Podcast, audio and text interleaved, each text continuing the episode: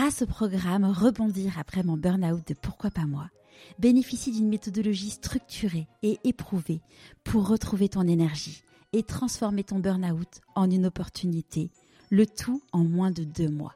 Pour en savoir plus, rendez-vous dans les notes de l'épisode. Jamais de ma vie, jamais, jamais de ma vie, j'aurais pensé faire un jour ce métier. Je suis, toi, je suis parisien, citadin, journaliste. En fait, il y a eu, je pense, une sensation de, de bien-être. C'est très compliqué à matérialiser, mais en, en gros, comme l'impression, voilà, d'être là, au bon endroit, au bon moment, d'être dans un endroit euh, qui me correspond qui correspond à mes valeurs, qui correspond à ce que je veux faire, qui correspond aux causes que je veux défendre. Ouais, ça faisait écho. J'avais conscience que euh, qu'il me manquait quelque chose et que j'étais pas pleinement épanoui en fait. Et quand j'ai eu ce coup de foudre pour l'Afrique australe, c'est là que bah, c'est là que j'ai compris en fait. Et aujourd'hui, euh, hyper épanoui parce que du coup, je, ne suis plus en quête de quoi que ce soit. J'ai trouvé ce pourquoi mon existence était faite. Bienvenue sur Pourquoi pas moi. Je suis Charlotte Desrosiers-Natral, la fondatrice de Pourquoi pas moi, l'auteur de Et si je changeais de métier et la créatrice d'un bilan de compétences nouvelle génération. Trouvez ma mission de vie et écoutez ma petite voix. Finançable à 100% avec votre CPF. Grâce à des témoignages sans coupe, découvrez les véritables coulisses de ceux qui ont écouté leur petite voix. Pourquoi pas moi Le podcast qui t'invite à écouter ta petite voix? Tout d'abord, je vous souhaite une magnifique année 2022. Pour ce premier épisode de l'année, j'avais envie d'appréhender le thème de pourquoi pas moi avec une personne qui a deux métiers. Thibaut est à la fois journaliste chez BFM TV et guide de safari. Depuis qu'il est enfant, Thibaut sait qu'il veut être journaliste. Même si la route n'a pas été toute droite, il finit par réaliser son rêve. Mais il sentait qu'il lui manquait quelque chose, un manque de sens. Il a trouvé sa place, par hasard et a su saisir sa chance suite à un séjour en Afrique. Je ne vous en dis pas plus. Je vous souhaite la bienvenue dans l'univers de Thibaut Cheminant. Bonjour Thibaut. Salut Charlotte. Est-ce que tu pourrais nous parler de l'objet que tu as choisi pour te présenter, s'il te plaît? Alors moi, j'ai choisi une paire de jumelles euh, parce que c'est clairement en fait euh, mon accessoire euh, un peu fétiche, euh, un peu essentiel euh, euh, dans la savane, dans mon nouveau métier. Et sans ça, en fait, un, un, bon safari ne peut pas être assuré sans une bonne paire de jumelles. Voilà. Ça, Avant qu'on parle de ton nouveau métier, est-ce que tu peux nous raconter euh, euh, où est-ce que tu as grandi? Alors moi, j'ai grandi, je suis, je suis né à Nantes, j'ai grandi à Nantes. Mes parents sont nantais, mes grands-parents sont nantais. Enfin, toute ma famille est nantaise depuis, euh, je sais pas quoi, 400, 500 ans. Enfin bon, euh, je viens d'un milieu euh, agricole, mais mon père était maraîcher. Euh, mes grands-parents euh, étaient maraîchers, mes arrière-grands-parents. Voilà, j'ai vraiment vécu là-dedans. Je viens d'une commune qui s'appelle Carquefou et j'ai grandi jusqu'à l'âge de 18 ans. Et euh, j'étais au lycée à Nantes et à 18 ans, je suis monté à Paris pour les études. Et, et quand tu étais un petit garçon, euh, c'était quel type de petit garçon? J'étais un petit garçon très curieux qui faisait beaucoup beaucoup de bêtises. Euh, mes parents m'ont vu de toutes les couleurs. J'ai fait une fugue à trois ans. Euh, j'ai dessiné sur les murs. Euh, j'ai enfermé ma mère dans un cagibi. Euh, j'ai mis du pec citron dans de la salade. Euh, voilà, j'ai été un peu ce genre de, de, de petit garçon. Et c'est des anecdotes que mes parents me, mes parents me parlent très souvent. Et euh, et oui, et par contre, j'étais très très curieux. Je lisais beaucoup. Euh, j'ai été beaucoup dans, la lune. C'était ce que ce que, mes, mes mes me disaient souvent. Euh, et euh, je j'avais toujours en soif d'apprendre et je posais beaucoup beaucoup beaucoup de questions à mes parents tout le temps en permanence. Euh, pourquoi le ciel est bleu euh, Pourquoi le sang est rouge euh, Je sais pas. voilà, c'était c'était c'était j'étais vraiment ce petit ce petit garçon qui avait une imagination débordante. Je faisais du théâtre, j'écrivais, j'ai commencé à écrire très tôt. Euh, j'écrivais des poèmes, j'écrivais des des bouquins, euh, j'écrivais des textes. Euh, euh voilà, j'étais un peu ce genre de petit garçon. Et quand tu disais là que tu avais fait une fugue à trois ans, tu t'en rappelles? Alors c'était pas une fugue euh, volontaire, ça veut dire que j'avais ce, ce désir d'aller voir ailleurs et euh, et, euh, et, du coup j'avais enfermé ma mère dans le KGB et j'étais parti sur la route. Et, et, la maison donnait sur une, une route très très passante et j'étais parti sous la flotte pendant euh, pendant bien je sais pas je crois que c'était une heure. Et j'étais parti tout seul euh, loin de la maison j'avais trois ans hein. et euh, ma mère était dans le KGB elle pouvait pas sortir Oh l'angoisse, t'imagines yes. et, et, en fait, elle savait que j'étais dehors, euh, près d'une route, euh, près d'une route avec beaucoup beaucoup de voitures. Et, euh, et finalement, ça s'est bien passé. Je suis revenu à la maison et j'ai libéré ma mère. Elle a dû pleurer toutes les larmes de son corps. Elle a eu très très peur, ouais. Et, et toi, à ce moment-là, qu'est-ce, enfin, quand tu faisais toutes ces bêtises, qu'est-ce qui se, il se passait dans ta tête pour faire tout ça? Mais non, mais c'est qu'en fait, moi, je crois que, en fait, je crois que j'ai toujours aimé les choses euh, un peu ubuesques, un peu, euh, enfin, euh, j'ai toujours, j'ai pas forcément voulu toujours faire, euh, toujours, toujours voulu amuser la galerie. J'étais pas ce genre de, de petit gars et euh, je sais pas. Je pense que j'ai voulu, je voulais expérimenter des choses. Je pense que c'était plus ça. J'ai, toujours voulu faire de nouvelles choses, sortir un peu du lot me faire remarquer. Euh, à l'école, je répondais aux profs. Euh, j'ai jamais voulu être dans les codes. Et je pense qu'en fait, ça vient, voilà, ça vient de très très tôt. Et encore une fois, aujourd'hui, avec ce nouveau métier, je suis pas dans les codes. Et j'ai jamais voulu suivre, comme on dit la, comme on dit en, anglais, la right race, c'est la course au rat. J'ai jamais voulu être là-dedans, en fait. Et, euh, et je pense que d'être tout petit, euh, bah, ça s'est ressenti, en fait. Et, et quand tu étais un petit garçon, c'était quoi tes rêves? Tu disais, oh, quand je serai grand, qu'est-ce que tu aimerais faire? Alors moi, je me rappelle mon tout premier rêve, je voulais être écrivain. Euh, parce que j'écrivais beaucoup, j'étais très bon français, et je me disais, mais c'est fou quand même d'être payé, de gagner sa vie en écrivant des histoires.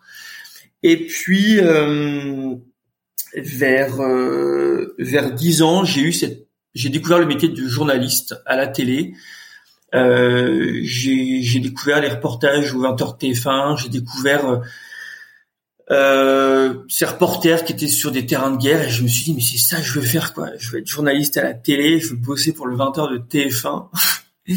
et puis ça s'est mis dans un coin de ma tête et euh, et puis euh, et puis en fait ouais dès l'âge de 11-12 ans, je savais que je voulais être journaliste et que je voulais être reporter et, et ça m'a jamais quitté. Et, quand on a euh, parlé à du coup à ton entourage, qu'est-ce que comment ils ont réagi? Alors mes parents très bien. Euh, autour de moi, je viens d'une famille où tout le monde euh, euh, avait fait une école de commerce, une école d'ingénieur, et tout le monde me disait Thibaut, journaliste, euh, fais plutôt une prépa, fais plutôt une école de commerce et tout. Et moi, j'ai jamais voulu écouter ces membres de ma famille. Mes parents, au contraire, m'ont toujours poussé à faire ce que je voulais. Mes parents, j'ai la chance d'être dans une famille où où mes parents euh, nous ont toujours poussé à faire ce qu'on voulait, euh, que ce soit moi ou mon frère. Euh, ils nous ont jamais mis aucune barrière. Euh, et donc, du coup, dès l'âge de 12 ans, j'ai commencé à me renseigner. J'allais voir cette dame, là, comment, comment on l'appelait On l'appelait déjà. La conseillère d'orientation? Voilà, la conseillère d'orientation, qui m'avait du coup donné un peu le parcours à suivre pour devenir journaliste. Et, euh, et, à ce moment-là, tu avais compris les distinctions entre présentateur, reporter et compagnie? Alors moi, je voulais pas du tout être présentateur. Euh, je me rappelle avoir écrit à une reporter quand j'avais 12 ans. Euh, j'étais abonné à un magazine qui s'appelait euh, Okapi, Okapi, je crois. Et elle s'appelait Dorothée Olyric. Et Dorothée Olyric est toujours euh, à l'antenne à France 2. C'est une grande reporter qui était d'ailleurs encore à Kaboul la semaine dernière. Et euh, et je dis mais je vais lui écrire en fait. J'avais 12 ans, il y avait, il y avait, on pouvait écrire à France 2 et, et j'avais écrit un, courrier à, c'était en 98 je crois, 97. J'avais écrit un courrier à Dorothée Olyric en disant voilà, euh, je viens de Nantes, j'ai 12 ans et je veux devenir, euh, je veux faire comme vous, je veux, je je veux devenir reporter. Bon, elle m'a jamais répondu. Euh, mais en tout cas, j'avais très tôt essayé d'approcher, euh, d'approcher un peu ce métier, de savoir comment fallait faire.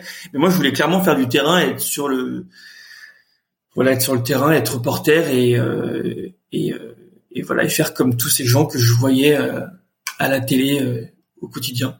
Est-ce que tu l'as recroisé depuis Je l'ai recroisé, oui. Euh, parce qu'il se trouve que mon cousin est euh, en fait le mari de ma cousine était euh, était grand reporter à France 2 et maintenant il est toujours à France 2 mais dans des postes un peu plus de direction et il avait fêté son pot de départ parce qu'il partait euh, pour pour être correspondant à Berlin et elle était là en fait.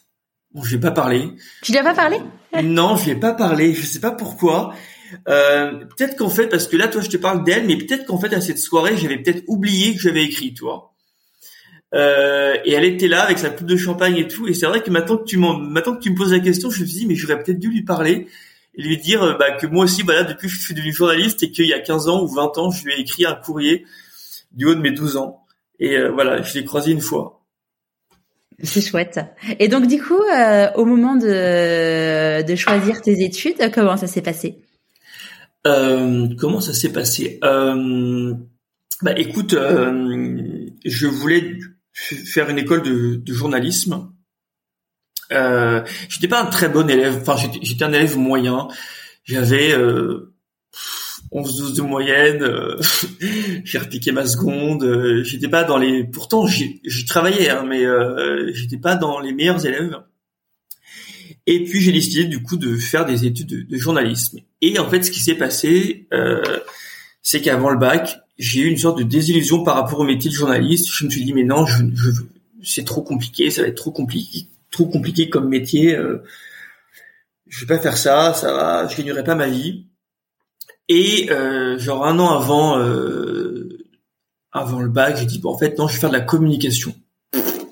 La communication, bon, euh, je me suis dit bon peut-être qu'il y a peut-être plus de il y a peut-être plus de débouchés. Et euh, du coup, j'annonce à mes parents que je ne veux plus être journaliste, mais que je veux faire de la communication.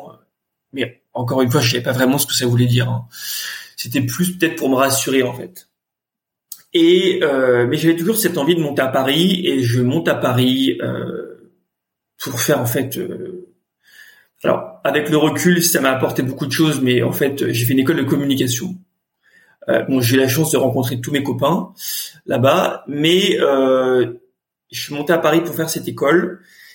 Et en fait, je me suis rendu compte que ça m'intéressait pas vraiment que euh, que j'avais intégré cette école euh, un peu par euh, dépit et que mon envie de devenir journaliste revenait au galop. Alors c'est un peu Vas-y, dis-moi. En fait, ce qui est amusant, c'est que tu as fait donc l'EFAP, qui est l'école française des attachés de presse originelle, de façon originelle, et donc qui finalement, pour aujourd'hui, une, une, école de com. Mais ce qui est drôle, c'est que l'attaché de presse, c'est vraiment, enfin, dans la communication, il y a vraiment plein d'aspects différents, mais que cette école, c'est, bah, c'est ceux qui parlent aux journalistes, les attachés de presse.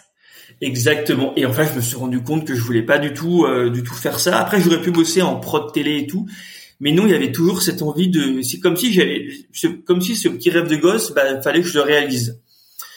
Et bon, je me suis vachement marié à l'EFAP. Euh, j'ai pas appris grand chose pour le coup, enfin en tout cas pour ma part.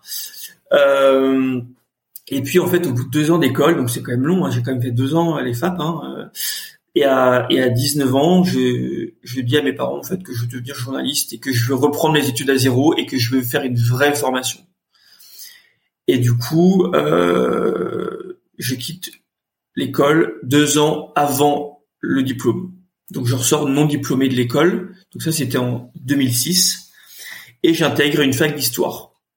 Alors pourquoi une fac d'histoire? Parce qu'en fait pour intégrer les grands concours, enfin les grandes écoles de journalisme, il faut un bac plus 3 une formation universitaire. Et donc j'intègre l'Institut catholique de Paris. Euh, C'était à l'époque du, je sais pas si tu te rappelles, du, du CPE, en tout cas, de, il y avait beaucoup beaucoup de manifs dans les facs et tout. Et je dis à mes parents, mais moi je veux rentrer à la Sorbonne. Moi ça me faisait un peu rêver la Sorbonne. Je dis je veux rentrer à la Sorbonne. Euh, et mes parents me disent non non, tu, tu vas tu vas euh, faire une fac euh, privée catho. En fait, je venais d'un lycée privé catho. Pourtant, mes parents sont pas du tout catholiques, pas du tout pratiquants. Enfin, ils sont catholiques, mais pas du tout pratiquants. Mais ça les rassurait que je sois un peu dans cette structure universitaire euh, euh à taille humaine euh, où il n'y a pas grève. et, euh, et, du coup, en 2006, j'intègre euh, j'intègre la, la, fac, la, la catho, la fac d'histoire. Et, euh, et j'ai adoré en fait. J'ai adoré parce que j'avais vraiment la sensation d'apprendre des choses. On faisait de l'histoire contemporaine, de l'histoire médiévale, de l'histoire euh, moderne. Euh, c'était passionnant. Et j'ai passé trois ans là-bas. Excuse-moi, et quand, quand t'as dit à tes parents, bon bah voilà, vous venez de payer deux ans d'école de com, on sait combien ça, ça vaut ces, ces petites choses-là, plus le loyer à Paris et compagnie, comment ils ont réagi? Eh ben ils, ils, ils me l'ont jamais reproché, figure-toi. Ils me l'ont jamais dit. Enfin, j'ai jamais eu de remarques de, de la part de mes parents. Euh, pourtant, j'ai un peu culpabilisé quand même. Euh, mais non. Et, euh, et du coup, j'ai fait ces, trois ans de fac. Et dans l'objectif, du coup, de, passer les, concours les concours de journalisme. Ce que j'ai fait. Et t'as fait un échange au milieu de ces trois ans de fac, t'as fait un échange universitaire en Inde?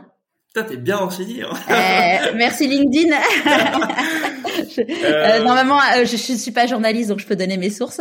Ouais. Parce que pourquoi l'Inde Parce que bon, en, général, les échanges universitaires. Enfin, en tout cas, moi, je connais personne qui est allé en Inde pour ça. Ben, encore une fois, faire quelque chose de différent des autres, quoi. En fait, si tu veux, en troisième année, non, c'est, ouais, c'est en troisième année, ouais, c'est ça, euh, ouais, c'est ça. Euh, on pouvait partir euh, faire Erasmus à Barcelone ou à Londres ou à Berlin, et il y avait aussi un programme qui proposait l'Inde. Et moi, je me suis dit, mais en fait, quitte à partir, autant partir dans un pays radicalement différent du mien, où la culture est totalement différente. Et donc, j'ai débarqué en juillet 2008 euh, à New Delhi, et ça a été une des plus belles expériences de ma vie. J'ai rencontré beaucoup d'amis, j'ai rencontré une culture euh, complètement incroyable. J'ai plus voyagé qu'étudié euh, et je me suis vraiment découvert une passion pour pour ce pays. Et, euh, et j'y suis resté j'y suis resté six mois parce qu'en fait j'ai j'ai dû rentrer pour préparer les concours et c'était un peu un déchirement de, de, de quitter ce pays que vraiment j'ai eu un, j'ai eu un énorme énorme coup de foot pour ce pays. Beaucoup de gens détestent mais beaucoup de gens adorent également parce que pour le coup c'est très très différent. Et, euh, et je suis rentré euh, du coup euh, pour préparer les concours. J'ai repris mon deuxième semestre à la fac. En parallèle, j'ai préparé les concours des écoles de journalisme. Alors je sais pas si c'est un peu comment ça se passe, mais c'est un peu comme les concours de, je pense, d'école de commerce. C'est un peu des concours marathon où il faut assimiler beaucoup beaucoup de choses. Et euh, on te demande un peu d'être Wikipédia hein, pendant pendant ces concours. Et, euh, et j'ai passé euh, les concours des grandes écoles en, en, en 2009, en juin 2009, que j'ai raté, que j'ai lamentablement foiré, alors que je m'étais préparé pendant six mois, j'avais fait une prépa, j'avais j'avais vraiment beaucoup beaucoup beaucoup travaillé et j'ai eu aucun aucun oral, aucun oral sur les dix écoles. Donc là, grosse remise en question. Euh, je suis nul, euh, je vois rien, j'ai je suis pas dans une dépression, mais j'ai beaucoup déprimé. et euh, du coup, bah, j'ai fait ma licence d'histoire et je suis rentré vivre chez mes parents euh, avec cette licence. Euh, j'avais rien en fait, si tu veux. Et puis, euh, et puis, et puis, du coup, je les ai retentés en 2010. Donc, t'as fait quoi pendant un an, du coup? Et ben pendant un an, je suis retourné vivre chez mes parents et je suis parti travailler comme euh, ouvrier agricole chez mon père parce que mon père avait une exploitation avec son frère, une exploitation euh, agricole où on produisait du concombre, euh, tomates, euh, mâches, et j'ai travaillé. Je dis bah quitte à rien foutre, autant travailler avec mon père quoi. Et, et, du coup je suis parti. donc c'est enfin je venais de vivre plusieurs années à Paris dans un milieu universitaire et tout, et là je me retrouve à c'était très bien, hein, je dis enfin, enfin c'était très bien. Je me retrouve à couper des concombres et les mettre en boîte. Et, euh, et on était en janvier 2010 et là je me suis dit, allez, allez, retente, retente une fois les concours. Et là je les retente sans trop les préparer. Et j'ai l'oral du CFJ. Je sais pas si tu connais, c'est une des plus grandes écoles, euh, une des plus reconnues. Et j'ai l'oral, j'ai enfin j'ai l'écrit en fait. J'ai pas l'oral, mais j'ai l'écrit. Et je passe du coup l'oral. Donc là, j'étais hyper content, ça m'a un peu reboosté. Je me suis dit, bah voilà, euh, mon rêve d'être journaliste n'est pas totalement terminé. Et euh, et du coup, je passe l'oral et je me fais défoncer par un des membres du jury à l'oral. Euh, c'était un classement de dépêche. Fallait classer. En fait, on devait se, on devait jouer un journaliste d'Europe 1 qui devait présenter en flash et on devait classer les dépêches. On devait donner l'information dans, un ordre de priorité. Et j'ai pas, j'ai mis le sport à la fin. Et comme moi j'ai pas une énorme appétence pour le foot, du coup j'ai mis le foot à la fin et il m'a défoncé. J'ai eu 3 sur 20. Et ce qui fait que ma moyenne a chuté. Je n'ai jamais été admis à l'école pour ça en fait. Enfin, en partie pour ça. Du coup, tu t'es mis au foot entre temps Pas du tout, pas du tout. Jamais de la vie. Euh, et là, et voilà. Et là, du coup, une fois encore, je me retrouve sans rien, sans école, sans formation. Euh, je me suis dit, putain, merde. Euh, bah, pas de gros mots, pardon.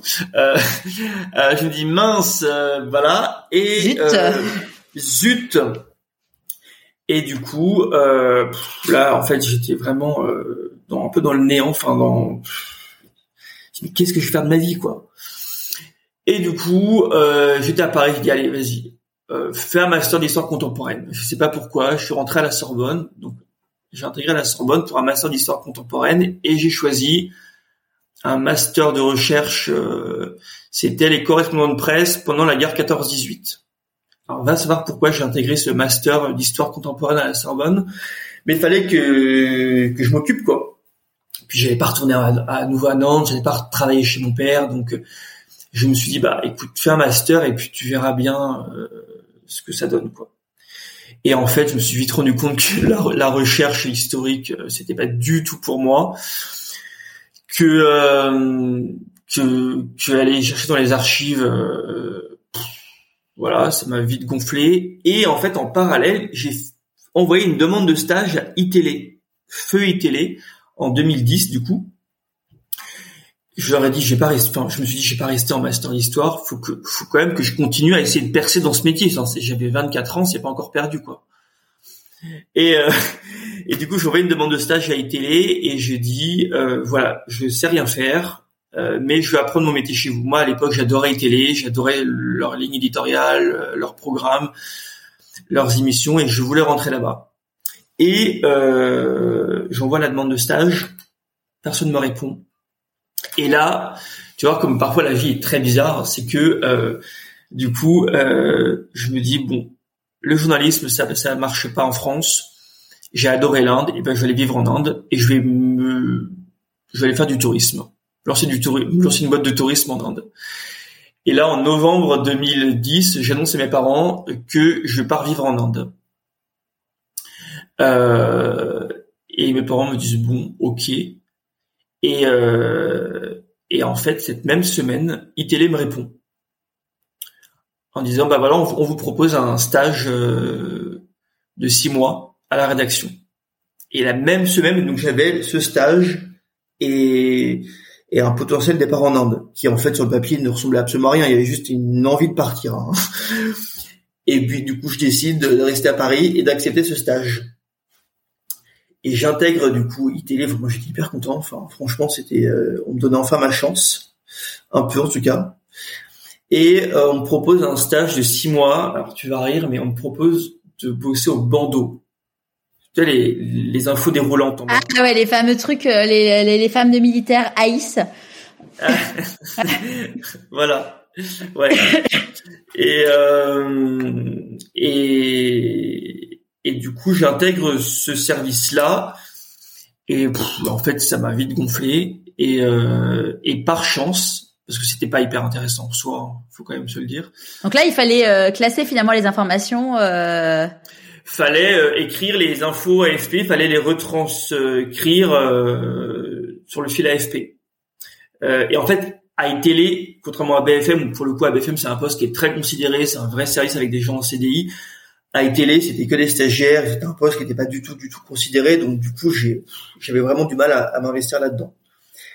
Et par chance, en fait, trois semaines après, euh, une des nanas de la rédac, une des des boss de la rédac me convoque. Elle me dit voilà, j'ai quelque chose à te proposer. Il y a une journaliste très connue qui fait son retour à l'antenne. Bon, en l'occurrence, c'était Audrey Pulvar, qui à l'époque devait être en, couple avec Arnaud Montebourg et elle, avait été mise à l'écart, enfin, Elle, elle avait été mise à l'écart et là elle pouvait revenir. Et on me dit est-ce que du coup tu vas être son assistant pendant euh, les cinq mois et demi qui te restent? Et je dis, Carrément quoi. Et du coup euh, l'objet c'était de enfin la mission c'était de préparer son émission quotidienne. Et me voilà euh, me voilà assistant d'Audrey Pulvar. C'est une émission entre midi et deux, pas très très longue, euh, mais c'était hyper formateur. Euh, mais mine de rien, c'était formateur, mais j'apprenais toujours pas vraiment le métier de journaliste, tu vois. J'apprenais pas à écrire, j'apprenais pas forcément à monter, à poser ma voix.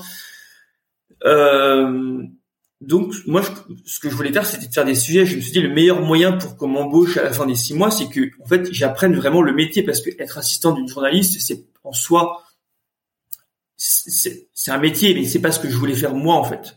On est loin du reportage. On est loin du reportage, voilà. Euh, préparer une émission, euh, il y a des gens qui adorent ça, qui le font très bien, mais moi c'était pas ce que je voulais faire.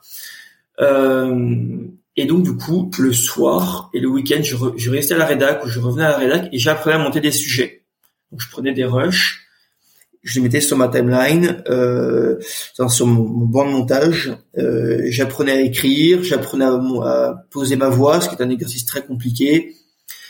Euh, je, je, je, montais mes images, donc je mettais des heures et des heures à monter un sujet, et après je les faisais écouter par des gens de la rédac et par Audrey Pulvar, qui a été en fait une, des, une de mes premières oreilles, en fait, une, une des premières personnes à, en fait, à écouter mes sujets.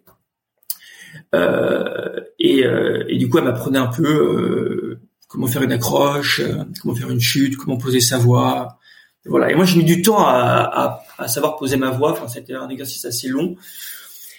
Et puis bah au bout du au bout du compte, euh, bah, je faisais des progrès au, au, fil des mois et mon stage arrivait du coup euh, à la fin. Et je me suis dit bah je, maintenant j'avais préparé une petite maquette en fait. Je me suis dit j'avais un peu préparé le coup. J'avais préparé une petite maquette euh, pour pour présenter à la direction et voilà pendant ces six mois j'ai été assistant dans un mais j'ai aussi en fait en j'ai appris à monter les sujets, j'ai appris à, à, à, être, à être rédacteur, on va dire, euh, on appelle ça desker quand on sort pas de la, on, on appelle ça desker. J'ai appris ce métier, enfin j'ai appris en tout cas à, monter des sujets et voilà. Est-ce que vous pourriez les regarder?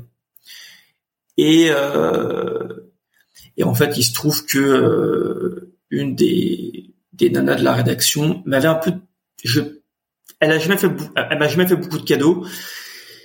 Et elle m'a dit, euh, surtout qu'en plus Audrey Pulvar était allée la voir euh, pour lui dire, euh, ben voilà, euh, Thibaut a fait beaucoup de progrès, il, a, il fait des sujets. Euh, je pense que ce serait bien de ben, qu'il commence comme rédacteur à la rentrée. Et elle a jamais voulu, jamais, jamais, jamais. et donc je n'ai jamais pu en fait rentrer à télé comme rédacteur après mon stage euh, parce qu'elle a toujours toujours refusé. Elle, elle, elle me sortait l'excuse que j'avais pas fait d'école de journalisme, euh, euh, que je ne pourrais pas me faire au rythme effréné d'e-télé. Enfin bon, avec le recul, c'est voilà. Euh, D'ailleurs, si elle m'écoute, euh, salut. et elle me dit par contre, j'ai un poste pour toi. je te propose d'être assistant d'édition. Et en fait, assistant d'édition, je sais pas si tu sais ce que c'est, pas beaucoup de gens savent ce que c'est. En gros, dans les chaînes info, même dans les chaînes en général, c'est un métier qui est quand même assez important également. Euh, c'est tous ceux qui montent les images, les habillages. Euh, euh, par exemple, quand un reporter parle en direct, il y a des images à, sa droite ou à sa gauche qui illustrent son propos. Ben, c'est ça, assistant d'édition. C'est en gros monter des images. Euh, on appelle ça des off ou des illustres et on me dit voilà, euh, on te propose de faire ça pour le JT de Canal+ et pour les éditions d'ITélé. Donc Canal le week-end et trois jours par semaine sur ITélé. Et moi, fallait que je paye mon loyer. Tu vois, j'étais toujours à Paris, il fallait bien que je travaille euh, et que euh, et, on, et on, on, me proposait un contrat. Certes, c'était pas du tout ce que je voulais faire. En plus, parfois, ce, ce poste-là, quand tu mets le pied dedans, bah, c'est parfois dur d'en sortir.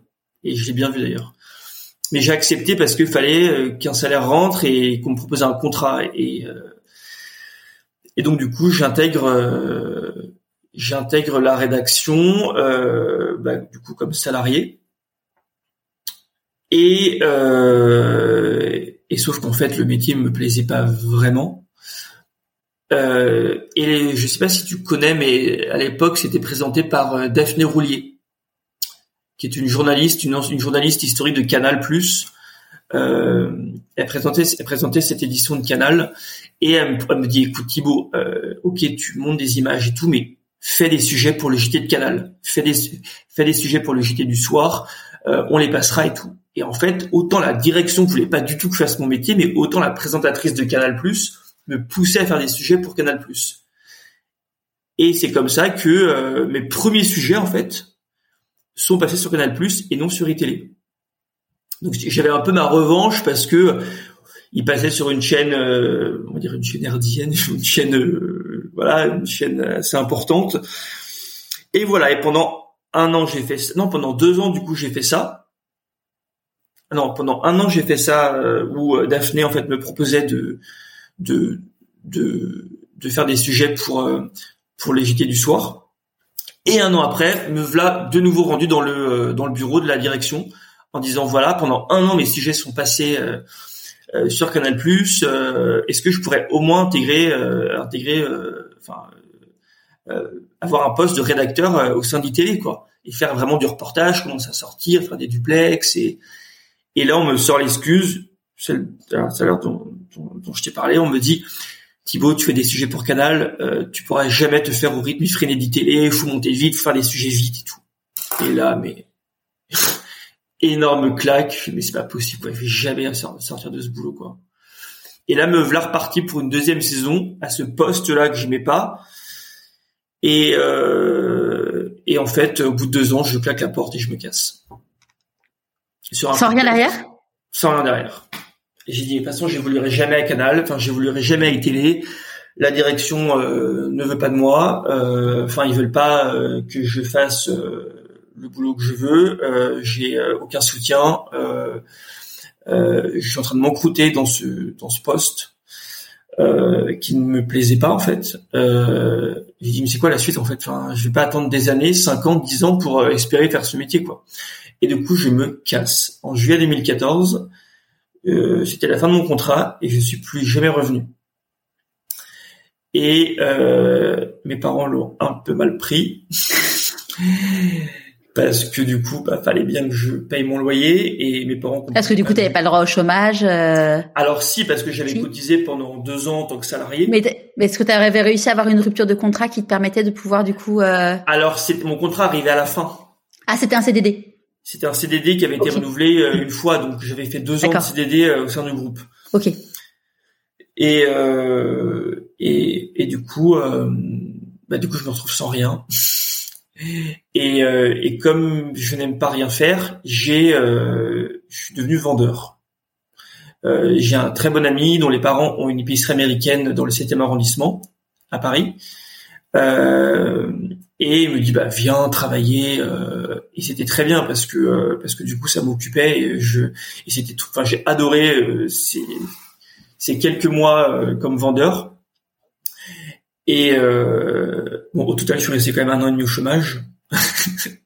Et euh, et en fait dès le départ moi je voulais rentrer à BFM TV et tous les mois j'envoyais un un mail et mon CV à BFM TV en me disant euh, voilà j'ai une maquette euh, j'ai je, je connais un peu le maintenant un peu le boulot euh, je pense que je peux me vendre à BFM et personne ne me répondait. Ça, ça a duré un an. Pourquoi tu voulais BFM TV parce que euh, parce que c'était une grosse chaîne info qui me permettait de faire ce que je voulais faire, à savoir faire du reportage, faire du duplex, pourquoi pas faire de la présentation? C'est en fait ces chaînes info là quand vous êtes jeune, ou même pas forcément jeune, mais c'est des chaînes qui vous permettent de faire plein plein de choses. Contrairement aux grosses euh, chaînes comme France 2 ou TF1, dans ce, dans ce genre de chaîne, vous touchez vraiment à tout et euh, t'es pas spécialiste, t'es multi. Euh... T'es un peu multi multitâche et tu et tu fais un peu et euh, et pendant un an, personne me répond. La nana euh, me répond pas. Euh. Et puis j'apprends qu'un nouveau secrétaire général de la rédaction euh, vient d'arriver. Et je dis bah est banco, j'envoie mon, mon CV. Et là il me répond et il me dit bah euh, viens viens faire un test, viens faire un sujet. Donc là, j'étais, j'étais hyper content parce que enfin on me répondait. Ça a même duré plus d'un an, je crois. Enfin, et quand pendant plus d'un an vous avez aucune piste, qu'aucune chaîne ne vous répond, euh, bah, c'est un peu dur. Hein. Euh... Parce que du coup, tu testais aussi d'autres euh, d'autres chaînes euh, en parallèle? Oui, j'avais testé autre chose. Hein. J'avais évidemment testé des boîtes de prod, euh, mais personne personne me répondait. Et donc donc c'était c'était un peu dur. Et là encore une fois, j'ai failli bah tout arrêter. Et puis et puis donc du coup le secrétaire général général de la rédaction, Laurent Dresner, on va le citer, me me, me, me contacte et du coup je passe un test. Et je fais mon test est déplorable. Je mets 5 heures à monter un sujet, je me perds dans le logiciel. Enfin, franchement, résultat catastrophique, catastrophique. Euh, et celle qui me, celle qui me supervisait pendant ce, ce test, euh, je fais un retour du coup à Laurent et lui dit euh, oh, ça pas du tout. Mais je pense qu'il a quand même le potentiel faudrait qu'il peut, enfin, on peut lui donner une seconde chance. Et je reviens faire un deuxième. Chouette, hein Ouais, franchement, c'est cool. Hein. Et euh, d'ailleurs, je remercie Diane qui m'a du coup permis cette deuxième chance.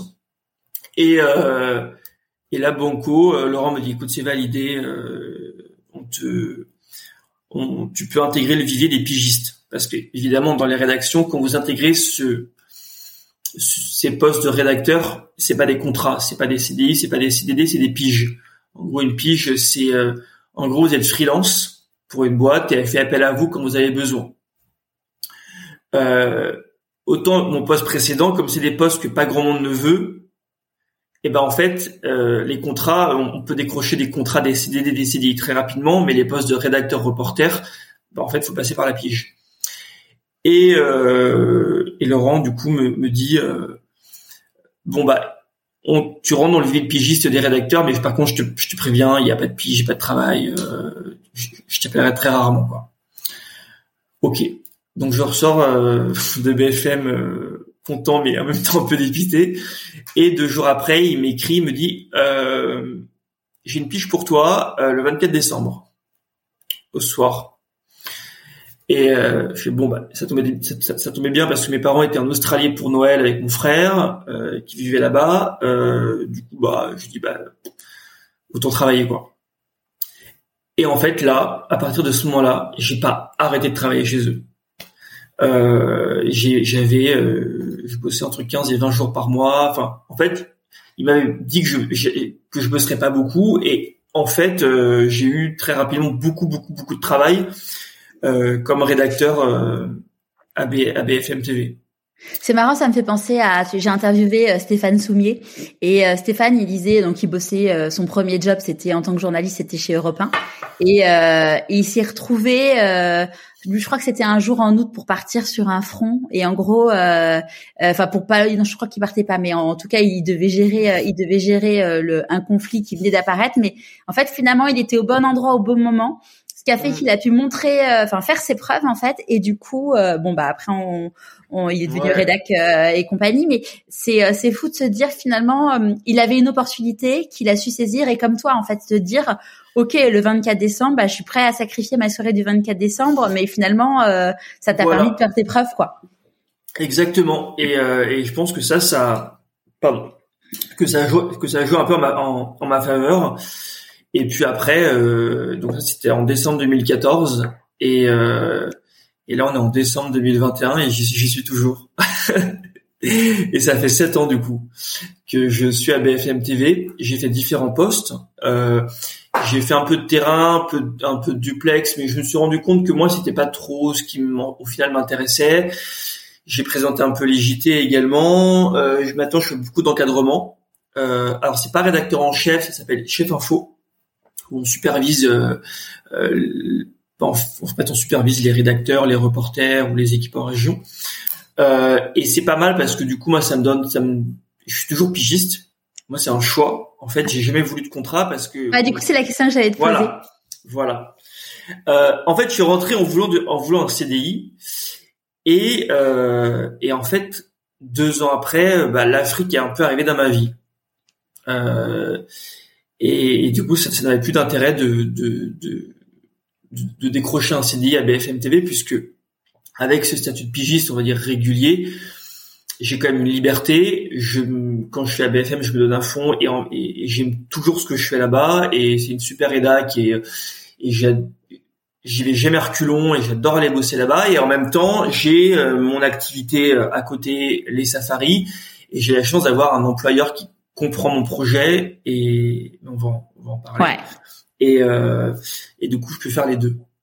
Alors du coup, euh, tu disais donc euh, le, point d'accroche euh, sur ce justement ce nouveau métier, c'est c'est l'Afrique. Comment, enfin c'est la comment ça s'est passé? Bah ouais, l'Afrique. Alors jamais de ma vie, jamais, jamais de ma vie, j'aurais pensé faire un jour ce métier. Je suis, toi, je suis parisien, citadin, journaliste. Je suis allé en Afrique plusieurs fois, mais au Sénégal avec mes parents. Mais voilà, on n'est pas allé au, au-delà de au-delà du Sénégal, euh, de l'Afrique de l'Ouest. Euh, donc absolument rien me, me destinait à l'Afrique australe. Et puis euh, et puis du coup pendant ces deux premières années à BFM TV, j'ai eu une sorte de de sursaut écologique, on va dire. J'ai commencé à m'intéresser un peu plus à l'environnement, euh, grâce notamment aux vidéos d'L214. J'ai mangé moins de viande. Euh, j'ai même carrément presque arrêté ma consommation de viande. J'en mange toujours un petit peu, mais peut-être 80% de moins. Euh, et euh, et du coup, euh, excuse-moi. Ouais, donc du coup, j'ai commencé à regarder des, des, des, des documentaires, à m'intéresser à tout ça et euh, et à ouvrir un peu mes œillères en fait. Tu vois, ouvrir un peu mes, œillères sur sur le monde qui m'entourait et puis je sais pas pourquoi, j'ai commencé à m'intéresser aussi au braconnage en Afrique, au braconnage des rhinos des éléphants, et ça m'a un peu alerté. Non, mais du coup, en fait, je, je cherche un endroit qui puisse qui puisse m'accueillir sur euh, qui puisse m'accueillir pendant un mois pendant mes vacances. Euh, sauf que va trouver une réserve qui puisse t'accueillir moi, qui suis français, qui n'ai pas de diplôme, qui suis pas vétérinaire et tout, c'est très compliqué. Il y a des volontariats, mais qui sont hors de prix. Et puis en fait, j'ai fini par trouver euh, un éco-volontariat, un programme euh, en Afrique du Sud, euh, hyper accessible, dans une réserve pas ouverte, pas ouverte aux touristes, où ils mettent en place, où ils ont mis en place un programme de conservation de la faune sauvage. Donc c'est une réserve de 25 000 hectares où il y a des lions, des éléphants, des rhinos, et on apprend en fait à gérer cette réserve aux côtés des guides, aux côtés des vétérinaires, aux côtés des rangers. Euh, et moi, je débarque là-bas en septembre 2016. Euh, et, et énorme coup de foudre. Un coup de foudre. Vraiment, euh, euh, tu sais, ce, ce, genre de moment où tu te dis, mais en fait, c'est ma place est là, quoi. Il euh, y, a, y a des millions de personnes qui font des safaris tous les ans, ils font leur safari, ils trouvent ça très bien, ils rentrent en France. Sauf que moi, il s'est passé un truc intérieur il y en a qui voient la Vierge. Euh, euh, moi, en fait, j'ai découvert euh, un endroit qui me parlait et ça, ça agit en fait au plus profond de moi. Je peux même pas te l'expliquer. Et je souhaite à tout le monde un jour dans sa vie de rencontrer un endroit qui leur fasse autant écho. Et je me suis dit, mais c'est là en fait que je vais passer le reste de mes, pas le reste de mes jours, et c'est là que je vais passer une partie de ma vie, quoi. Et euh, et, et j'ai été en fait un peu ouais, un peu bouleversé, subjugué par ce, par cet environnement, euh, par cette nature de laquelle on est si déconnecté nous, euh, citadins parisiens. C'était un peu comme si je revenais euh, un peu au, en fait, un peu aux origines du monde, quoi. Enfin, le, la nature hyper sauvage. Parce que nous, en fait, au quotidien, enfin moi moi, des animaux sauvages, j'en vois jamais. La nature, je la côtoie presque jamais en fait à Paris, toi, euh, à part peut-être des sangliers dans à Grasse, tu vois. Et là, je me retrouvais dans un environnement, mais euh, qui euh, qui m'a, ouais, qui pour lequel j'ai eu un énorme un énorme coup de foudre. Et mais je me suis dit, mais comment est-ce que moi, parisien sans diplôme, je peux en fait travailler ici, enfin, apparaître veto ou... Et il se trouve qu'en fait les deux guide les deux managers en fait de cette réserve qui, qui en fait géraient les volontaires et géraient euh, le programme euh, me disent bah, écoute si tu veux euh, faire comme nous travailler en pleine savane en fait il faut devenir guide de safari Euh, je dis ah ouais quand même. Euh, et en fait pour ça il y a les écoles. Euh, moi pour moi guide de safari c'était un, peu comme un jeu de club med. Hein. Enfin je pensais qu'il emmenait des gens euh, voir les lions, les éléphants et je pensais pas du tout du tout que c'était un métier. Hein. Et il me dit il y a des vraies écoles en Afrique du Sud, en brousse, euh, de, formation de plusieurs mois qui t'apprennent ce métier. Et là je me suis dit ah, c'est quand même assez cool quand même hein, de de c'est quand même en gros, t'es payé à emmener des gens voir les éléphants, quoi. C'est quand même, euh, c'est quand même assez cool. Et euh, et je prends toutes les infos et je rentre en France et j'annonce à mes parents que je vais devenir guide de safari. T'avais quel âge du coup à ce moment-là? Et bah du coup, c'était en 2016 et je venais d'avoir, j'allais avoir 31 ans. Et mes parents me disent, euh, et je les comprends, enfin, euh, c'est un métier que, personne ne connaît. L'Afrique australe, c'est loin. Mes parents n'y ont jamais mis les pieds. Et forcément, ils n'ont pas accueilli ça de la meilleure des nouvelles. Euh, surtout qu'ils se disaient, mais peut-être qu'en fait, du coup, s'il fait ça, ça veut dire qu'il va quitter la France, qu'il va partir vivre là-bas. Je savais en fait que je voulais continuer à passer du temps en brousse. Pas forcément devenir guide de safari, mais je voulais passer du temps en brousse et emmagasiner, le maximum d'informations euh, à propos de la faune sauvage africaine. Je voulais continuer à, m'instruire, à me documenter. Euh, c'était ça en fait. Et je me disais l'école, en fait, si je fais une école de trois mois là-bas, bah en fait c'est encore une fois de plus passer trois mois en pleine savane. Ça s'arrêtait là. Mais mes parents étaient un peu inquiets quand même que je fasse ça. Mais je me suis dit, euh, avant de payer une école, regarde, va voir quand même si le métier te plaît. Et, euh, et alors, je demande une, je cherche un endroit en Afrique australe, en Afrique du Sud, qui pourrait m'accueillir pour faire un stage de guide dans un lodge. Non pas un volontariat cette fois-ci, mais un lodge, un établissement hôtelier, dans la savane, où je pourrais bah, voir si métier me plaît. Et je trouve un, lodge euh, francophone qui cherchait un, un stagiaire. Euh, et du coup, je repars pour une seconde fois en 2017, un an après, en Afrique du Sud. Tu pars combien de temps? Bah là, du coup, le c'était trois mois. Et comment tu as géré du coup par rapport à, BFM le fait de partir trois et mois? ben, moi j'ai la chance d'avoir un employeur en or qui en fait accepte euh, dès que je pars un mois, deux mois ou trois mois en fait il accepte et peut-être parce que maintenant je suis parti des meubles et euh, et que et qu'ils sont peut-être aussi contents de mon travail et que je leur rends service, ils me rendent service et et voilà et ça s'est toujours bien passé et, euh, et à chaque fois que j'ai fait cette alors c'est sûr plein de gens me contactent pour savoir comment comment on peut faire pour être guidé tout mais euh, moi j'ai la chance d'avoir en fait un j'ai une liberté absolue en fait avec avec BFM TV mine de rien. Et je passe euh, trois mois euh, là-bas et ça se passe très très mal. Euh... Attends, juste avant, excuse-moi, petite question aussi que je suis sûre que tout le monde se pose, c'est et financièrement, du coup, t'es pas payé pendant ces trois mois? Euh... On va dire que on va dire que Pôle Emploi prend le relais, quoi. D'accord. Ouais, comme t'es pigiste, du coup, ça te permet de. Ok. Euh, mais bon, ah, ça, on n'est pas censé, ça c'est pas, on n'est pas censé le dire, mais bon, euh, oui, voilà. Donc j'ai quand même une sécurité financière également. Voilà. Euh... Donc du coup tu tu tu disais ça tu fais ton stage et ça se passe très mal. Ça se passe très mal parce qu'en fait je tombe dans un lodge. En fait je me rends compte que euh, ils n'ont pas ils n'ont ils ont juste un guide et ils ont que des stagiaires qui font tourner le lodge. C'est tenu par un Français. Euh, et euh, et en fait euh, il y a une ambiance exécrable. Euh, en fait, les stagiaires sont là pour faire tourner la marmite, pour faire tourner la, la boutique, on va dire. Euh, il y a un guide francophone, un guide anglophone, et en fait on part avec le guide anglophone pour traduire. et le reste du temps, on accueille les, les touristes, on fait le plein des courses, on sert les gens à table, on reste avec les clients jusqu'à tard le soir on les accueille pour le brunch. En fait, on fait tout, à part le ménage. Enfin, en fait, on fait vraiment tout, tout, tout, et on n'est pas payé. Et après, tu te dis voilà, tu te dis l'environnement est, est fou, c'est la savane. Sauf qu'en fait, c'était vraiment l'enfer. Il y avait une ambiance euh, vraiment pas bonne. On nous en demandait beaucoup. Euh, et en fait, tu te rends compte que le lodge ne tourne qu'avec des stagiaires.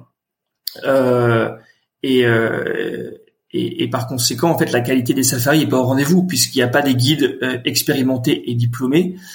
Euh, donc, et, et, moi, je m'entends très mal avec le avec le patron parce que je me rends compte qu'il nous exploite complètement. Je, enfin, je vois en fait qu'il nous exploite, que qu'on est qu'on est qu'on est sur le pied, euh, toi, qu'on doit travailler de 6 heures à 23 heures, qu'on est toujours avec les clients, qu'on n'a pas de moment de libre. Euh, et puis à 31 ans, tu as un recul que t'as pas forcément ah quand tu es stagiaire à 20 ans, quoi. Ouais. Voilà, c'est bon, toi. Et, euh, et moi, en fait, au bout de deux mois, je dirais, les gars, ciao, hein, euh, moi je me casse, marre de bosser avec euh, des incompétents, des gens comme ça, et puis des gens qui t'exploitent surtout. Hein. Donc euh, le dernier mois, je me suis fait un petit road trip en Afrique du Sud et je suis parti à Cape Town, je suis parti surfer, et c'était très bien. Mais ça n'avait pas du tout entaché ma volonté de devenir guide de safari et encore plus. Je me suis dit, mais en fait, bon, eux, euh, voilà, c'était une chose, mais le métier me plaît en fait quand même. Ça t'a montré un contre-exemple de ce qu'il fallait pas faire, quoi. Ah bah là, j'ai surtout vu des, des, des, manières de guider et des manières complètement euh, pas éthiques. Surtout qu'en plus, ce lodge, euh, je dirais pas lequel c'est, mais ce lodge a des très très bons commentaires sur euh, sur, sur, sur, internet et ça me rend fou parce que quand, quand on connaît l'envers du décor, c'est c'est hallucinant parce que clairement, euh, c'est pas des guides. Euh, mais je rentre en France en me disant, je vais être guide de safari et là, je l'annonce à mes parents officiellement leur disant bah voilà je vais faire une école. Mais toujours enfin je vais être guide de safari mais c'était pas encore euh, déterminé. Je voulais quand même faire l'école parce que l'école euh, bah voilà comme je disais c'est trois mois en plus euh, en brousse. Mais mais voilà je m'inscris à l'école mais sans projet derrière en fait si tu veux. Et mes parents me disent mais t'es sûr? Ils étaient toujours un peu inquiets. Et et je leur dis vous savez je pourrais toujours à un moment donné euh, lier cette formation de guide de safari au journalisme, faire du doc animalier, et c'est vrai en plus quoi. Enfin, je me dis il y a bien un moment où ça pourra me servir pour mon métier euh, également. Ça les rassure un petit peu mine de rien. Et je pars faire une école, euh, une expérience de dingue, et je repars du coup en mai 2018 en Afrique du Sud, donc pour la troisième fois. Et j'intègre cette école qui est en pleine savane. Et on dort en tente. On est, faut imaginer, c'est sur un site qui est non clôturé. Il y a la rivière qui passe. On a nos tentes au bord de la rivière. Il y a la salle de classe qui est en dur dans un bâtiment en pierre. Et puis c'est une c'est une réserve qui est euh, peuplée d'éléphants, de lions, de rhinocéros. Donc les lions, tous ces animaux peuvent passer euh, sur le camp à n'importe quel moment du jour et de la nuit.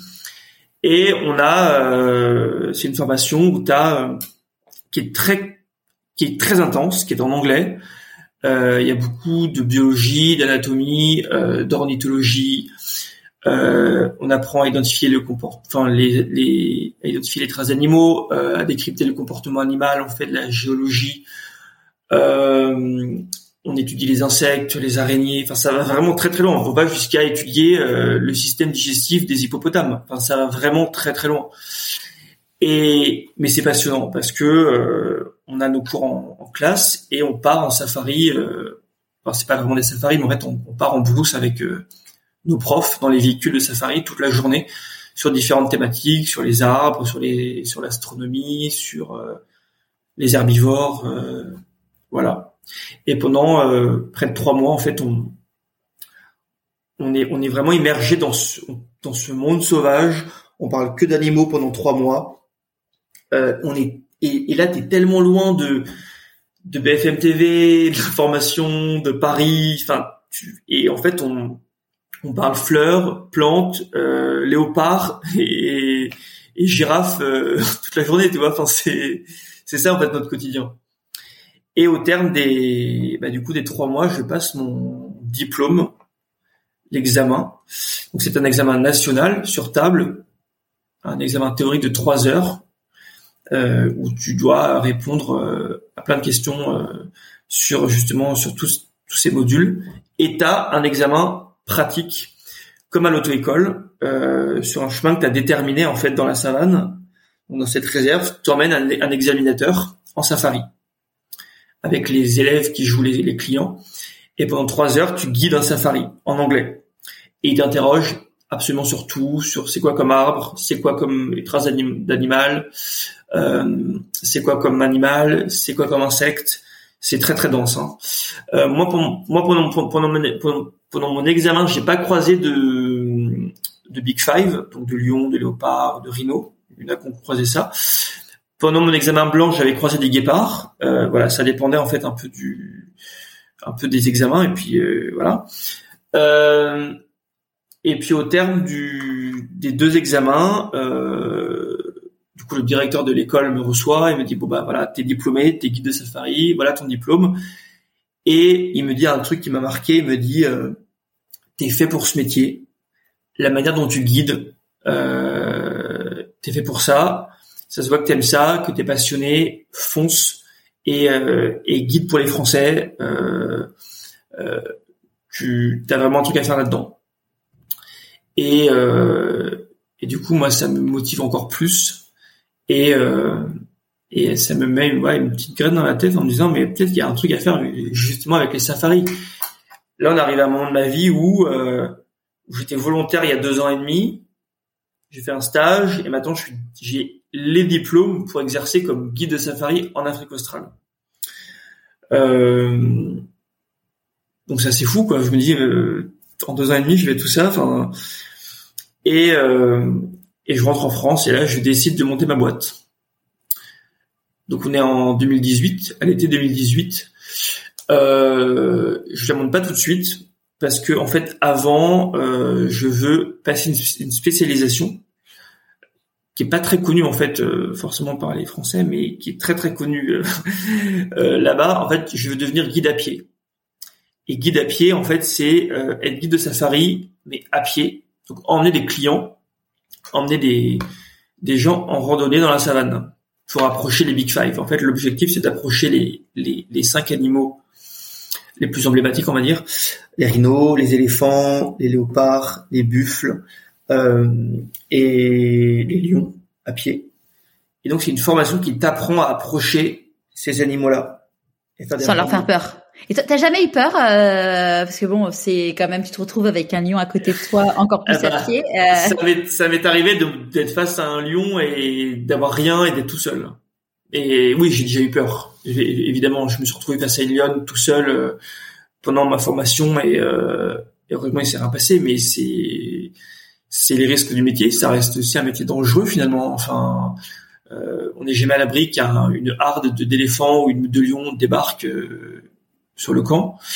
Euh, et après voilà, on apprend nous à gérer ça, euh, on nous apprend à réagir. Mais oui, voilà, faut toujours avoir euh, à l'esprit que tout peut basculer en une seconde. Et est-ce que du coup, tu as euh, alors, enfin, comme enfin chaque animal, il y a des approches différentes. Il y en a, faut pas leur tourner le dos. Enfin, je, alors je suis pas du tout expert des Big Five, mais euh, est-ce que euh, du coup, tu es armé quand tu quand tu te promènes au cas où ça part en cacahuète? Euh, Oui, c'est une obligation euh, de l'État sud-africain. On a l'obligation en fait nous d'être armés. Donc, j'ai passé mon mon permis de port d'armes sud-africain. Donc ça aussi, c'est complètement fou parce que moi, j'ai porter de fusil et tirer dans ma vie et j'ai dû passer ce permis de port d'armes spécialisé, euh, on va dire savane. Euh, et où on est armé, on est on est toujours deux guides armés quand on guide, euh, quand on emmène des clients. Mais moi je connais personne qui a eu à qui a eu à tirer sur un animal. Souvent vous savez les animaux ils ont plus peur de nous qu'on a peur d'eux. et puis de toute façon nous on apprend, on a appris à les, moi j'ai appris pendant cette pendant cette spécialisation à approcher les animaux sans les déranger, tout en respectant leur espace vital. Euh, on peut pas, enfin, de toute façon, l'animal, il te, il aura des, des signes euh, annonciateurs. Euh, en gros, pour vous dire, écoutez les gars, là vous êtes dans mon territoire. Je vous le dis une fois, pas deux. Là, on est prévenu, on se recule, on respecte, on lui laisse de l'espace vital, on l'observe, il nous observe et tout se passe très bien. Généralement, ça se passe comme ça en fait. Ouais. Et donc là, tu disais euh, au début, donc tu dis que tu veux créer ta boîte. Voilà. Donc là, je me retrouve avec euh, plusieurs diplômes, euh, plusieurs qualifications, et je me dis, bon, en fait, je vais créer ma boîte et emmener des gens en safari, leur montrer j'ai tout, j'ai toutes les autorisations pour le faire, donc autant le faire quoi. Enfin, et je monte ma boîte. J'ai l'idée en, c'était quand déjà? Ouais, l'été 2019. Je la monte en octobre 2019. Je trouve le nom, je trouve les séjours, les partenariats. Euh, et puis euh, je mets en place des séjours. Et étonnamment, donc en janvier, tout est euh, tout est lancé. Je lance le premier séjour et tout est complet tout de suite. Donc euh, euh, comment tu communiques du coup pour Enfin, tout est complet. On, s'entend. J'avais pas non plus 20 séjours, hein, mais oui, mais bon quand même. j'avais j'avais deux séjours qui étaient complets et je communique moi beaucoup sur beaucoup sur Twitter, LinkedIn, pas tant Facebook, un peu Instagram. Mais moi, mes canaux, c'est plus, on va dire, c'est plus Twitter et LinkedIn, étonnamment. Euh, il y avait, il y a eu du bouche à oreille également. Euh, et puis là, les séjours se, se remplissent. On était en février-mars, ça se remplit. Et là, confinement, fermeture des frontières. Et euh... donc t'avais pas pu partir, t'avais pas pu en faire un, t'avais book, t'avais tout booké, tout réservé, mais t'avais pas pu euh, du coup euh, Exactement. partir. Exactement. Et et donc du coup grosse frustration quoi. Enfin, tu m'étonnes. Je me retrouve je me, me dis voilà si j'avais su quoi. Donc voilà bah, après tu connais la suite euh, bah tu continues quand même à bosser sur ta boîte mais bon pas tellement parce que personne ne peut voyager donc du coup t'as aucune demande. Euh, voilà. Et euh, donc ça met un énorme coup de frein. Et toujours un peu d'ailleurs. Euh, et puis ça et puis du coup moi je suis reparti euh, je suis reparti euh, en mai dernier euh, et j'ai guidé des safaris pendant un mois. Euh, et puis je suis parti aussi en observation, en repérage, euh, pour j'ai repéré différents différents différents lieux, différents lodges. Du coup, tu as eu ton tes premiers clients. Voilà. Et alors, comment tu l'as vécu? Eh ben très bien, très très bien. Euh, c'était euh, c'était euh, c'était c'était trop chouette quoi. Enfin, en fait, t'avais vraiment l'impression de sortir, enfin enfin de commencer à à bosser. La boîte la boîte la boîte commençait à, à exister quoi. Et et puis et puis en plus je suis reparti de là-bas avec avec plein de nouveaux contacts, plein de nouveaux partenariats. Euh, et puis vous savez, en 4-5 ans, vous commencez à vous faire un, réseau sur place, euh, même des amis sur place. Donc maintenant, j'ai quand même une partie de ma vie qui est là-bas, ce qui est assez fou quand, quand on sait qu'il y a 5 ans, j'y connaissais absolument rien. Mais voilà, maintenant j'ai une partie de ma vie là-bas. Et puis, euh, et puis là, cet été, ça a commencé à repris, enfin, ça a commencé à reprendre. Euh, j'ai mis en place de, de nouveaux séjours, euh, de nouveaux circuits. Euh, là, la rentrée, ça se passait très bien. Euh, j'ai commencé voilà, commencé à vendre, les clients ont commencé à revenir et tout. Et puis là, euh, et puis là en novembre, de nouveau suspension des vols euh, à cause du variant Omicron. Et ce qui est assez injuste, c'est que quand on, fait, quand on rentre d'Afrique australe aujourd'hui, on a de nouveau une quarantaine de nouveau. Alors qu'en fait, le variant est partout dans le monde. Ouais, ouais, il n'y a pas de quarantaine. Moi, je, enfin, je touche du bois, du singe, tout ce que je peux. Normalement, euh, pendant les vacances de Noël, je vais aux États-Unis euh, parce qu'on devait y aller à la Toussaint et ça a été décalé. Du, on a décalé du coup là euh, parce que j'ai mon frère qui vit à New York. Ah, Donc, je touche du bois à pouvoir voir mon petit neveu que j'ai vu qu'une fois dans ma vie oh. et, et on n'a pas de quarantaine. Donc, mais bon, là, on, on se serre les doigts tout ce qu'on peut se dire. Il faut qu'on arrive sur le sol américain. Alors, tu pourras arriver sur le sol américain, mais en fait, nous, on a une quarantaine. Bah, les clients ont une quarantaine quand ils reviennent en France. Oui, bah du coup, euh, les gens ils reviennent pas. Bah, Donc les gens ils te disent, bah moi je vais pas réserver une semaine de safari si c'est pour être bloqué chez une semaine, quoi. Ah bah c'est Et donc, euh, en fait, moi j'ai eu la quarantaine quand je suis rentré en juin, et euh, et là elle, a été, elle, avait été levée, je crois, en juillet. Donc du coup, tu dis c'est cool. Et là, bim, de nouveau une quarantaine. Donc tu dis mais quand, quand est-ce qu'on va pouvoir commencer à travailler? Commencer à être serein. Là, j'ai des clients bah, qui ont envie de réserver pour euh, février-mars, mais bon, euh, voilà. Donc c'est hyper incertain. C'est encore des clients incertains, quoi. Euh, mais moi, je suis de, de, nature très optimiste et je me laisse pas vraiment abattre par tout ça et je me dis que ça va forcément repartir. C'est un mauvais moment à passer, ça m'empêche pas de, de, mettre en place de nouveaux séjours, de faire de la prospection, de, de, de, de communiquer sur les réseaux sociaux, de me faire connaître. Euh, voilà, les, les, gens qui viennent te voir aujourd'hui, bah, c'est des de potentielles personnes qui seront que tu pourrais être amené à emmener euh, en safari dans, dans un an ou dans deux ans, tu vois. Donc euh, c'est quand même, ça reste des moments euh, où je travaille toujours, euh, mais c'est sûr que j'aimerais passer plus de temps dans la savane. Et là, j'ai vraiment l'impression de parfois, parfois un peu de passer à côté de tout ça, quoi. Tu vois. Enfin, c'est quand même deux ans où j'ai passé très peu de temps là-bas finalement. Ouais. Mais bon. Et, et, toi, du coup, quand, quand tu as eu cette fameuse révélation et tu t'es dit, euh, c'est ça, c'est, c'est, c'est, c'est, c'est ton apparition, euh, c'est ça, c'est mon truc. Comment, euh, comment du coup ça s'est dégagé? Enfin, comment ton corps il t'a exprimé le truc? En fait, il y a eu, je pense, une sensation de de, de bien-être et c'est très compliqué à matérialiser, mais en en gros comme l'impression voilà d'être là au bon endroit au bon moment d'être dans un endroit euh, qui qui te correspond qui me correspond qui correspond à mes valeurs qui correspond à ce que je veux faire qui correspond aux causes que je veux défendre euh, et ouais ça faisait écho. Euh, et je souhaite il y a plein de gens qui toute leur vie cherchent leur voie.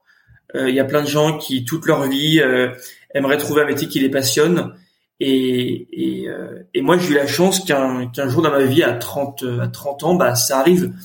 Euh, parce que si j'avais si j'étais resté que journaliste, je pense que j'aurais tourné en rond. Et, euh, et ça faisait longtemps que toi que je voulais entreprendre, mais parfois tu entreprends pour les mauvaises raisons. Et là, j'ai décidé en fait d'entreprendre par passion et un peu par par obligation parce que parce que j'avais cette passion là qui est arrivée dans ma vie et et euh, et du coup, j'ai j'ai lancé ma boîte parce que je voulais à mon tour emmener des gens découvrir en fait cet écosystème et, euh, euh, et cet univers qui qui moi me bah, me rend heureux en fait. Ouais. Et, euh, et aujourd'hui, du coup, euh, en termes de temps, comment tu comment tu jongles entre les, tes deux métiers? Alors pour l'instant là, c'est compliqué de, de de de donner une réponse parce qu'on est toujours en pleine pandémie, mais l'idée, ce serait, euh, l'objectif, ce serait de faire cinq mois là-bas euh, de manière découpée et de passer les sept mois en France. Euh, je, je m'étais posé la question de vivre en pleine savane, de partir vivre là-bas, euh, avant de lancer ma boîte. Mais vivre en pleine savane, c'est pas tout rose. Euh, c'est tu vis qu'avec tes collègues et avec tes clients euh, toute l'année. Euh, pour aller prendre un verre avec des copains après le boulot, c'est compliqué. C'est un très joli endroit, c'est très sympa la savane, mais au bout d'un moment, quand il est trop, euh, et puis t'es loin, enfin c'est surtout t'es à 10 000 km de la, de la France. Et moi aujourd'hui, à 35 ans, j'ai plus envie de vivre loin de ma famille euh, parce que j'estime qu'on passe à côté de trop de choses. Quand j'étais plus jeune, aller vivre euh, en Asie ou en Afrique, ça m'aurait pas dérangé. Mais aujourd'hui, j'ai plus envie en fait de, de passer à côté. Moi aussi, j'ai un petit neveu et je veux profiter de lui. Je veux profiter de ma famille. Je veux profiter. Euh, je veux être là aux réunions de famille.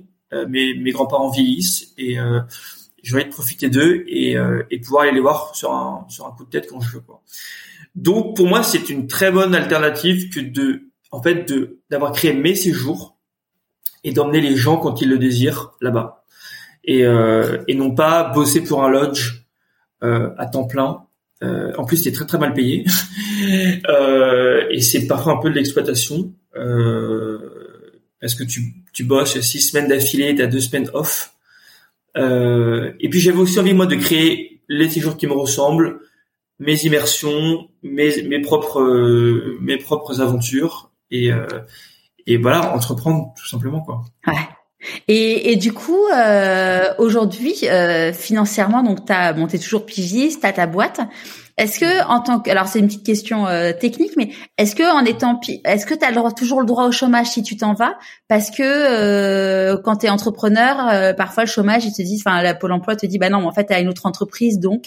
Alors euh, non, parce que moi, pour l'instant, euh, tout ce que je gagne, je le, je le mets dans la boîte. Je me rémunère pas. Ok. Pour l'instant, euh, parce que comme j'ai mon salaire à côté qui tombe tous les mois, j'estime que je préfère réinjecter ces fonds-là euh, dans le développement de la société. Mhm. Donc pour l'instant, euh, pour l'instant, je touche Pôle Emploi sans problème, quoi. Ok. Donc, donc moi, c'est vrai que j'ai quand même j'ai quand même réussi à avoir euh, une énorme liberté et financière et de temps. Enfin, j'ai réussi à créer un peu mon propre emploi du temps, quoi, qui ressemble un peu à, à personne d'autre. Euh, et mais c'est vrai qu'il y a, moi, il y a plein de gens qui me contactent et, et qui aimeraient faire pareil, mais, mais déjà trouver trois mois pour aller faire une formation en pleine savane, bah, quand t'es euh, banquier, euh, toi, commercial, euh, avocat, euh, c'est compliqué en fait. Enfin, hmm. tu peux donc moi je franchement j'ai beaucoup beaucoup de chance d'avoir euh, d'avoir euh, ce contrat en fait en France finalement. Euh, c'est une liberté hein. C'est et puis la liberté ça n'a pas de prix. Voilà. C'est ça. Comment t'écoutes ton intuition? Mon intuition en fait je suis un fonceur moi. Ça veut dire que je réfléchis pas trop. Parce que si j'avais trop réfléchi, je pense que j'aurais jamais fait tout ça. Et d'ailleurs, tu sais, il y a beaucoup de gens qui me contactent parce qu'ils veulent faire la même chose, et je me rends compte euh, plusieurs mois, plusieurs années après qu'ils sont toujours au même endroit et qu'ils n'ont pas avancé, et qu'ils ont qu'ils ont pas fait ce dont on avait discuté quelques mois, quelques années avant. Et moi, je suis un fonceur et je me pose aucune question et je me dis, mais en fait, moi, je pars du principe que la vie est trop courte, euh, mais vraiment. Et je pense que pas assez de gens se le disent. Moi, je vais avoir 36 ans dans 10 jours. Euh, et oui, j'ai, déjà 36 ans. Et 50, c'est dans 15 ans. Il y a 15 ans, j'étais où? J'étais là, mais 15 ans, c'est passé tellement vite. Enfin, et euh, tu dis tout ça. Enfin, quand tu penses à tout ça, c'est un peu angoissant. Et je me dis, mais en fait, autant kiffer, autant faire, autant faire ce, ce, qui te plaît. Et si tu te plantes, c'est pas grave. De toute façon, rien n'est grave. Qu'est-ce qui est grave À part la mort, euh, tu vois, ou une maladie. Et encore, peut-être qu'une maladie est plus grave que la mort. Enfin, tu vois. euh, donc, euh, donc euh, non, je fonce et euh, et ouais, je me pose pas vraiment de questions quoi.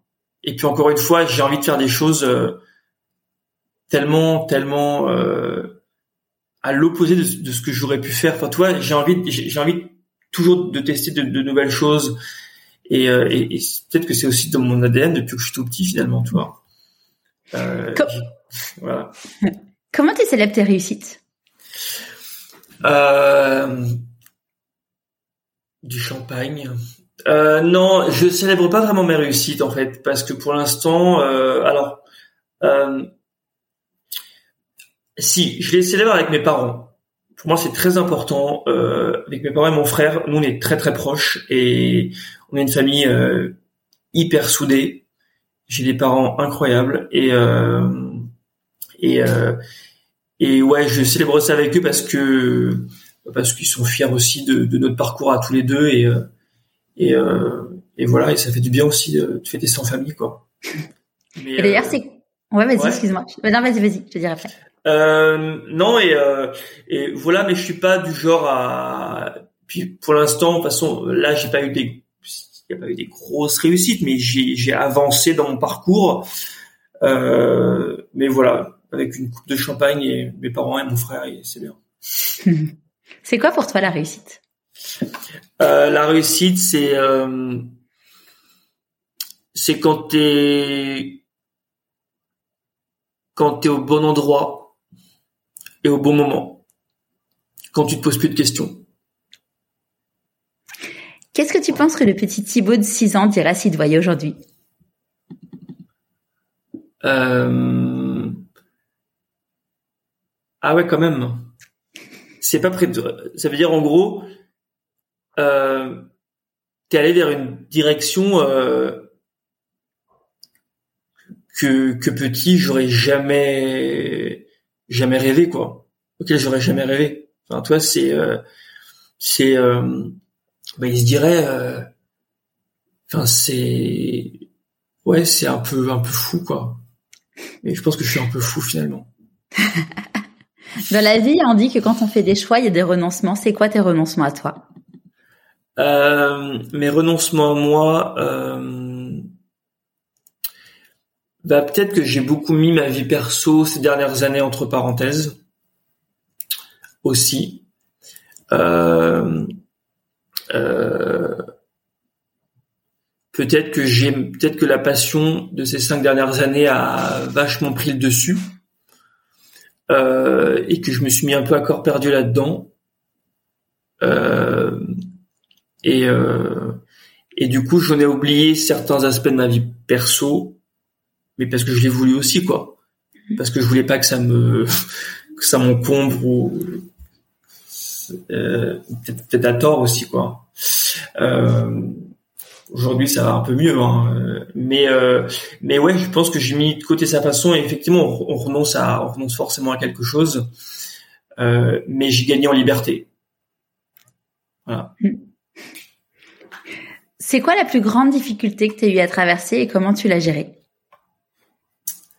Euh, Là, sur ce projet-là ou dans ma vie en général Dans ta vie. La plus grosse difficulté, euh, à traverser. Peut-être, euh, bah, je pense qu'en fait, ça, ça, a été ce moment où je cherchais désespérément quelque chose qui me rendrait heureux.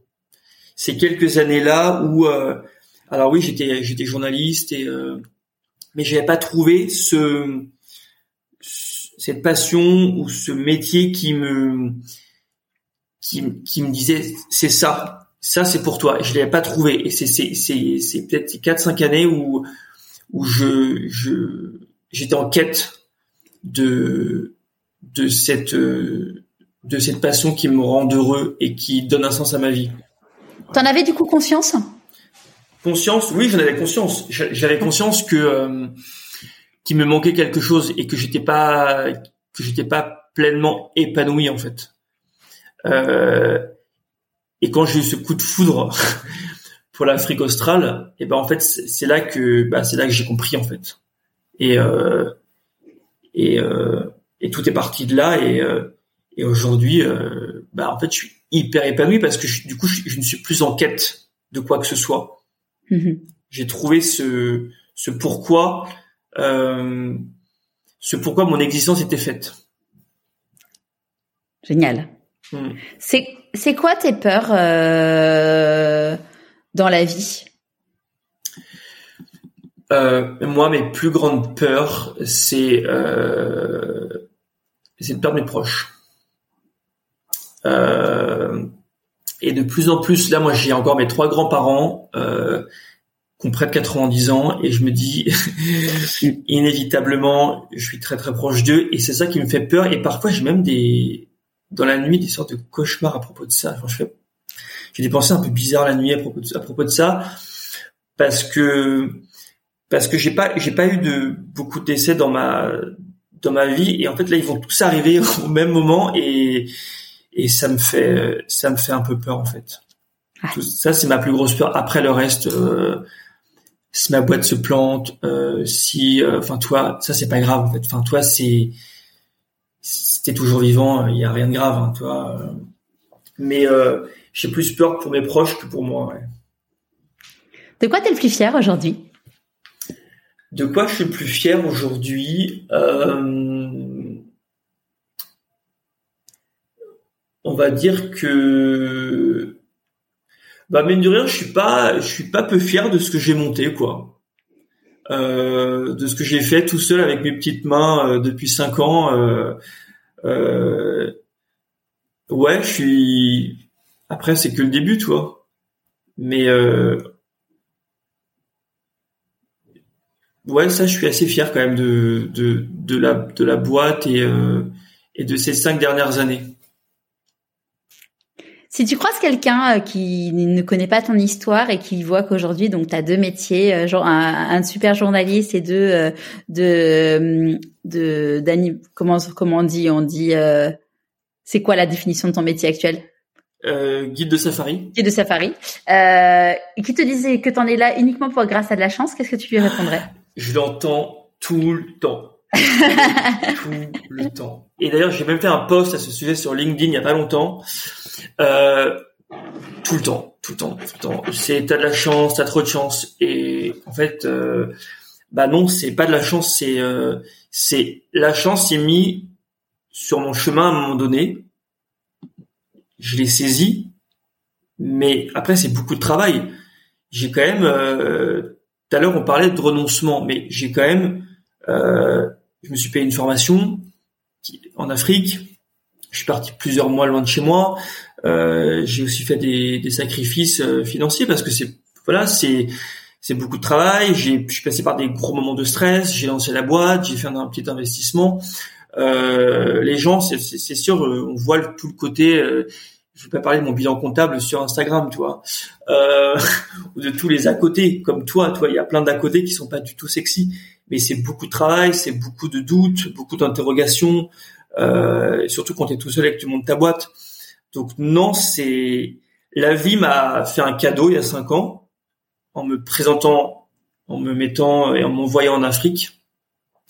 Je pense qu'elle elle a voulu me dire ta vie est là et, et, et mais saisis, saisis, saisis cette chance et après fais-en ce que tu veux. Soit tu restes un mois comme beaucoup le font, mais tu peux aussi en fait euh, faire que ça, ça devienne ta vie. Et moi j'ai décidé que ça devienne ma vie. Et mais c'est beaucoup beaucoup de travail et beaucoup de stress aussi. Euh, voilà. C'est quoi le type de stress? Bah le type de stress c'est euh, pas concrétiser les ventes. Euh, que forcément on est euh, on est on est avant tout aussi des commerciaux. Enfin faut pas tu vois c'est c'est aussi c'est aussi du business, c'est que tes produits ne répondent pas euh, euh, à la demande, que que ça plaise pas, euh, voilà le, le genre de, de, en gros que ça ne décolle pas quoi. Voilà, c'est plutôt ça aujourd'hui. parce que moi, je suis très, tu vois, je, je, voilà, je, je, suis très content de ce que je propose. Après, est-ce que les gens seront également satisfaits? Bah, ça, il y a que qui pourront le dire, quoi. Bah pour l'instant, ceux qui sont partis avec toi sont contents. Vu, ah oui, t'as vu, t'as vu les amis. Ah oui. Ah oui. Ouais, Bah, j'ai, en fait, euh, j'ai euh, ce qu'on se disait hors micro tout à l'heure, c'est qu'en fait, le, on était rentré en contact, enfin, j'étais rentré en contact avec toi en juillet dernier, et entre temps, euh, j'ai rencontré Ambre, qui est journaliste chez RTL2 et podcasteuse, et qui m'a dit ah mais il faut que je te présente Thibaut. J'ai dit bah écoute, je suis déjà en contact avec lui, et et qui était parti du coup avec avec sa, enfin avec son mari. Alors je sais pas s'il y avait ses enfants aussi. non, il y avait que il y avait que Tristan, ouais.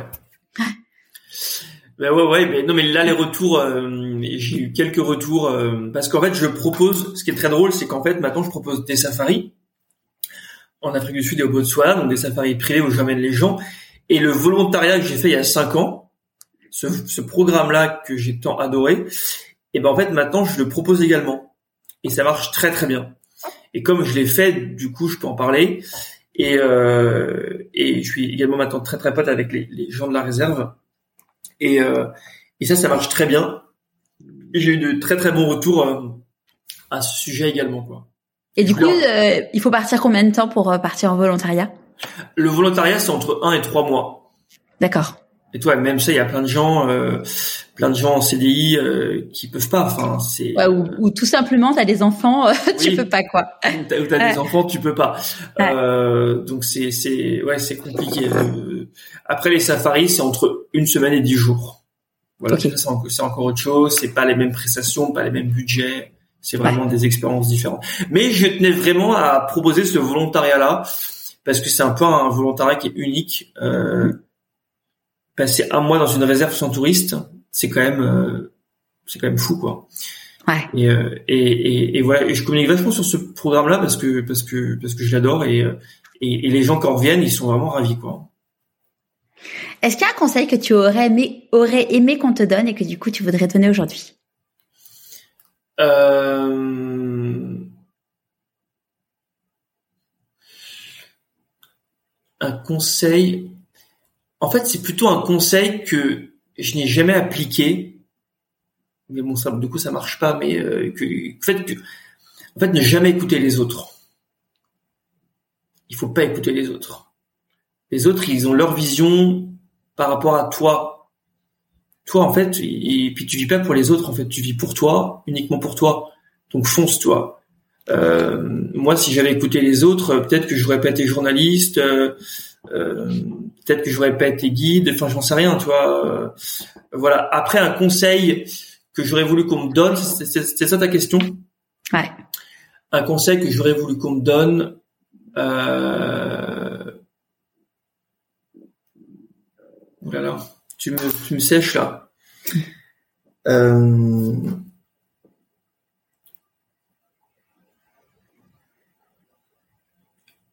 apprends à être patient. Parce que tout un jour, euh, un jour ça viendra. Et moi j'ai j'ai manqué de patience dans ma vie et la vie me l'a fait payer un peu. Euh, je suis quelqu'un de très impatient. Je ça de mon père et de mon frère. Il euh, faut être patient et de toute façon les choses arriveront de toute manière. Il faut pas trop presser les choses. La vie t'apporte ce dont tu as besoin à un moment donné euh, donc ça finira toujours par arriver. Et euh, ouais, la patience, c'est euh, c'est quelque chose que j'ai que j'ai. Bah là, je l'ai appris, mais il y a pas très longtemps en fait. Hein. Tu l'as appris comment?